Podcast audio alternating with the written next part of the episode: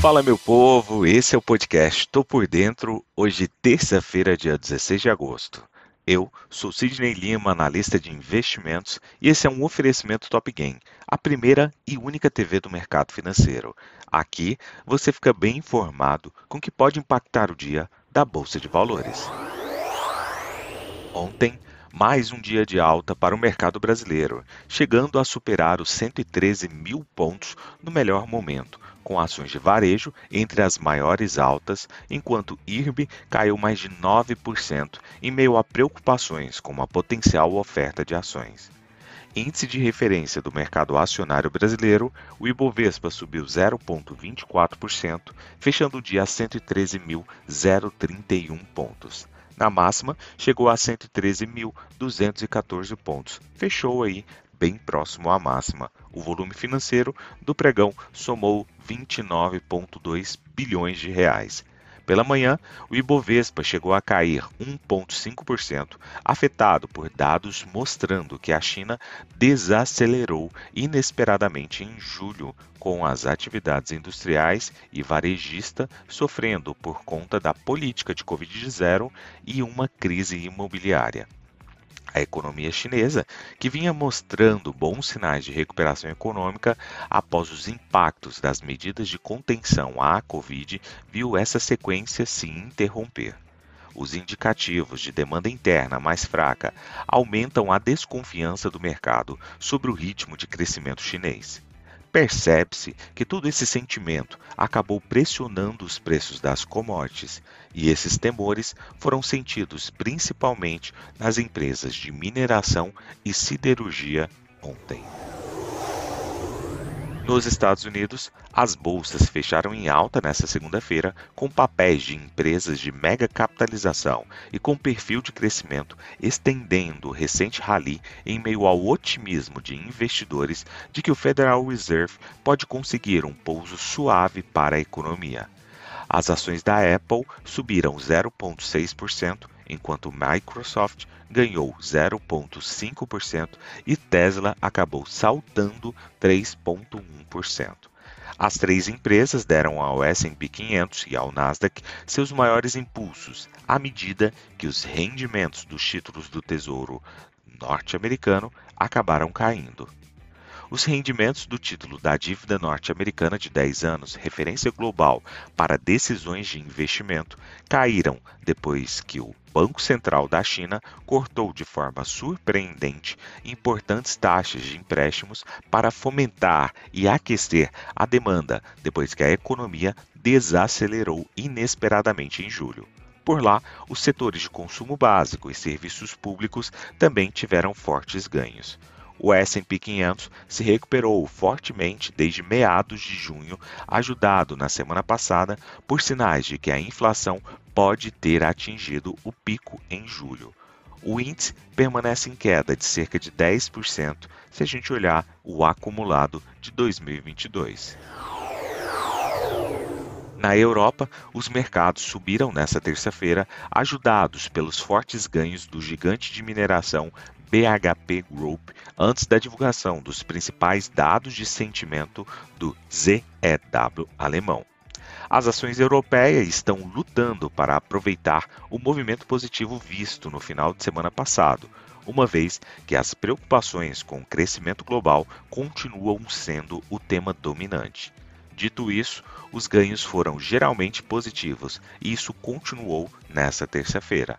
As ações do grupo BHP subiram 3,7% depois que a maior mineradora do mundo em valor de mercado divulgou lucros abundantes com o aumento dos preços das commodities. O grupo anglo-australiano anunciou um salto anual de 26% dos lucros para 21,3 bilhões de dólares, o maior desde 2011, bem como um dividendo recorde.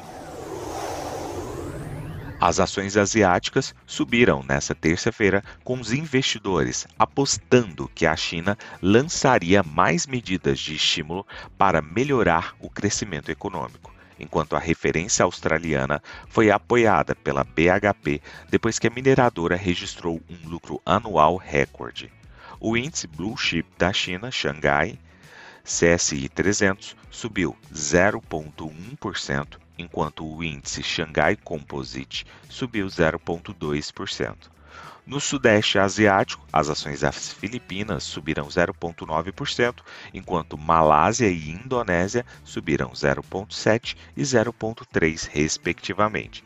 A China é um importante destino de exportação para a maior parte da região o Banco Popular da China cortou, como eu falei anteriormente, inesperadamente as taxas nesta segunda-feira, sob crescente pressão para afrouxar a política e facilitar o crescimento econômico por lá. O corte também foi impulsionado por um lote de dados econômicos fracos do continente que mostram que a sua economia ainda está sob pressão, consequência daqueles bloqueios de Covid-0 que foram impostos durante esse ano mas os investidores apostam que o governo lançará ainda mais estímulos para sustentar e impulsionar esse crescimento econômico por lá. Junto com o corte da taxa, o governo também está apoiando promotores imobiliários sitiados com garantias de títulos. Partindo para o petróleo, os preços caíram nesta terça-feira com dados econômicos sombrios no principal comprador de petróleo da China, renovando os temores de uma recessão global. Os benchmarks futuros do petróleo caíram cerca de 3% em suas sessões anteriores, tanto o Brent quanto o WTI. Os preços das commodities em geral estavam sob pressão, já que os dados econômicos da China em julho mostraram um cenário de crescimento mais pessimista do que o esperado anteriormente e acabou impulsionando e provocando aí todas essas novas preocupações sobre as perspectivas em relação à demanda. Espera-se que as exportações de produtos de combustível da China se recuperem em agosto, para quase uma alta de um ano depois que Pequim emitiu mais cotas, aumentando a pressão sobre as margens de refino já esfriando. Na agenda econômica de hoje, às 9 horas e 30 minutos no mercado norte-americano, temos divulgação de licenças de construção. Às 10 horas e 15 minutos, divulgação por lá também de dados relacionados à produção industrial. Aqui no Brasil, hoje é um dia muito importante porque começa aí oficialmente a corrida eleitoral. Partindo para as cotações, agora que são 7 horas da manhã do dia 16 de agosto de 2022, trio norte-americano em terreno negativo, com Dow Jones a 0,11% de queda, S&P 500 caindo 0,20% e Nasdaq Bolsa da Tecnologia com uma queda de 0,24%. A Alemanha, o índice DAX sobe 0,68%. O índice VIX, principal sinalizador de medo lá no mercado norte-americano, está agora com um movimento de alta de 0,43%. O petróleo WTI acaba caindo 0,58% e o petróleo Brent com uma queda de 0,94%. Do outro lado do mundo, temos cotação do minério de ferro que cai 0,28%. Vou ficando por aqui. Não esqueça de nos seguir nas redes sociais da Top Game. E para se manter bem informado aqui quanto ao podcast, vai aqui no botão seguir e ativa lá. Valeu, tchau, fui!